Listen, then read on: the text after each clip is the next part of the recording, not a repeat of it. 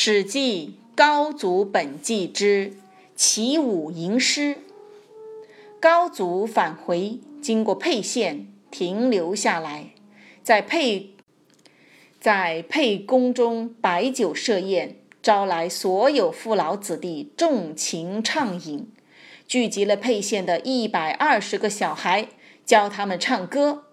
唱到尽兴的时候，高祖自己弹击着筑琴，自己作诗吟唱道：“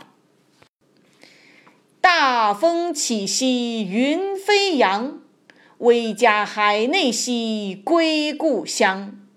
安得猛士兮守四方。”他让孩子们都跟着学唱。高祖于是翩翩起舞，慷慨感伤。流下了几行热泪，他对沛县的父兄们说：“游子一想到故乡就感到伤悲。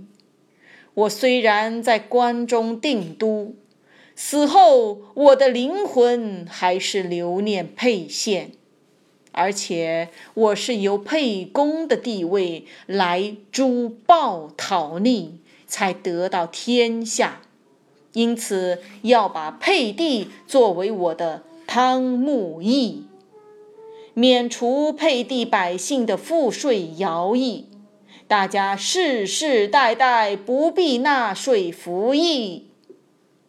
沛县的父兄和长辈妇女以及旧日朋友们，每天痛饮尽欢，彼此讲述从前的旧事，取笑作乐。十几天以后，高祖准备离去，沛地的父老兄弟坚决请求挽留高祖。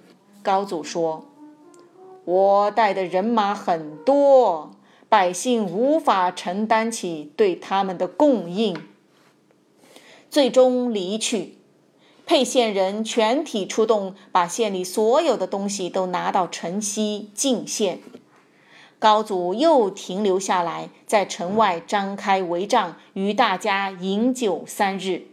沛县的父老兄弟都叩头说：“沛县有幸得以免除赋税徭役，但丰邑还没能幸免，恳请陛下哀怜他们。”高祖说：“丰邑是我生长的地方。”是我最不能忘怀的，只是因为他们随从拥齿反叛我而投靠魏国的缘故，才不予以免除了。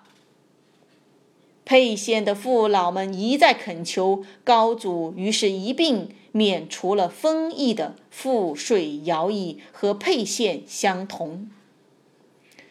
高祖争得天下，衣锦还乡，却仍能与父老乡亲同乐，并不高高在上，表现出他平易近人的性格。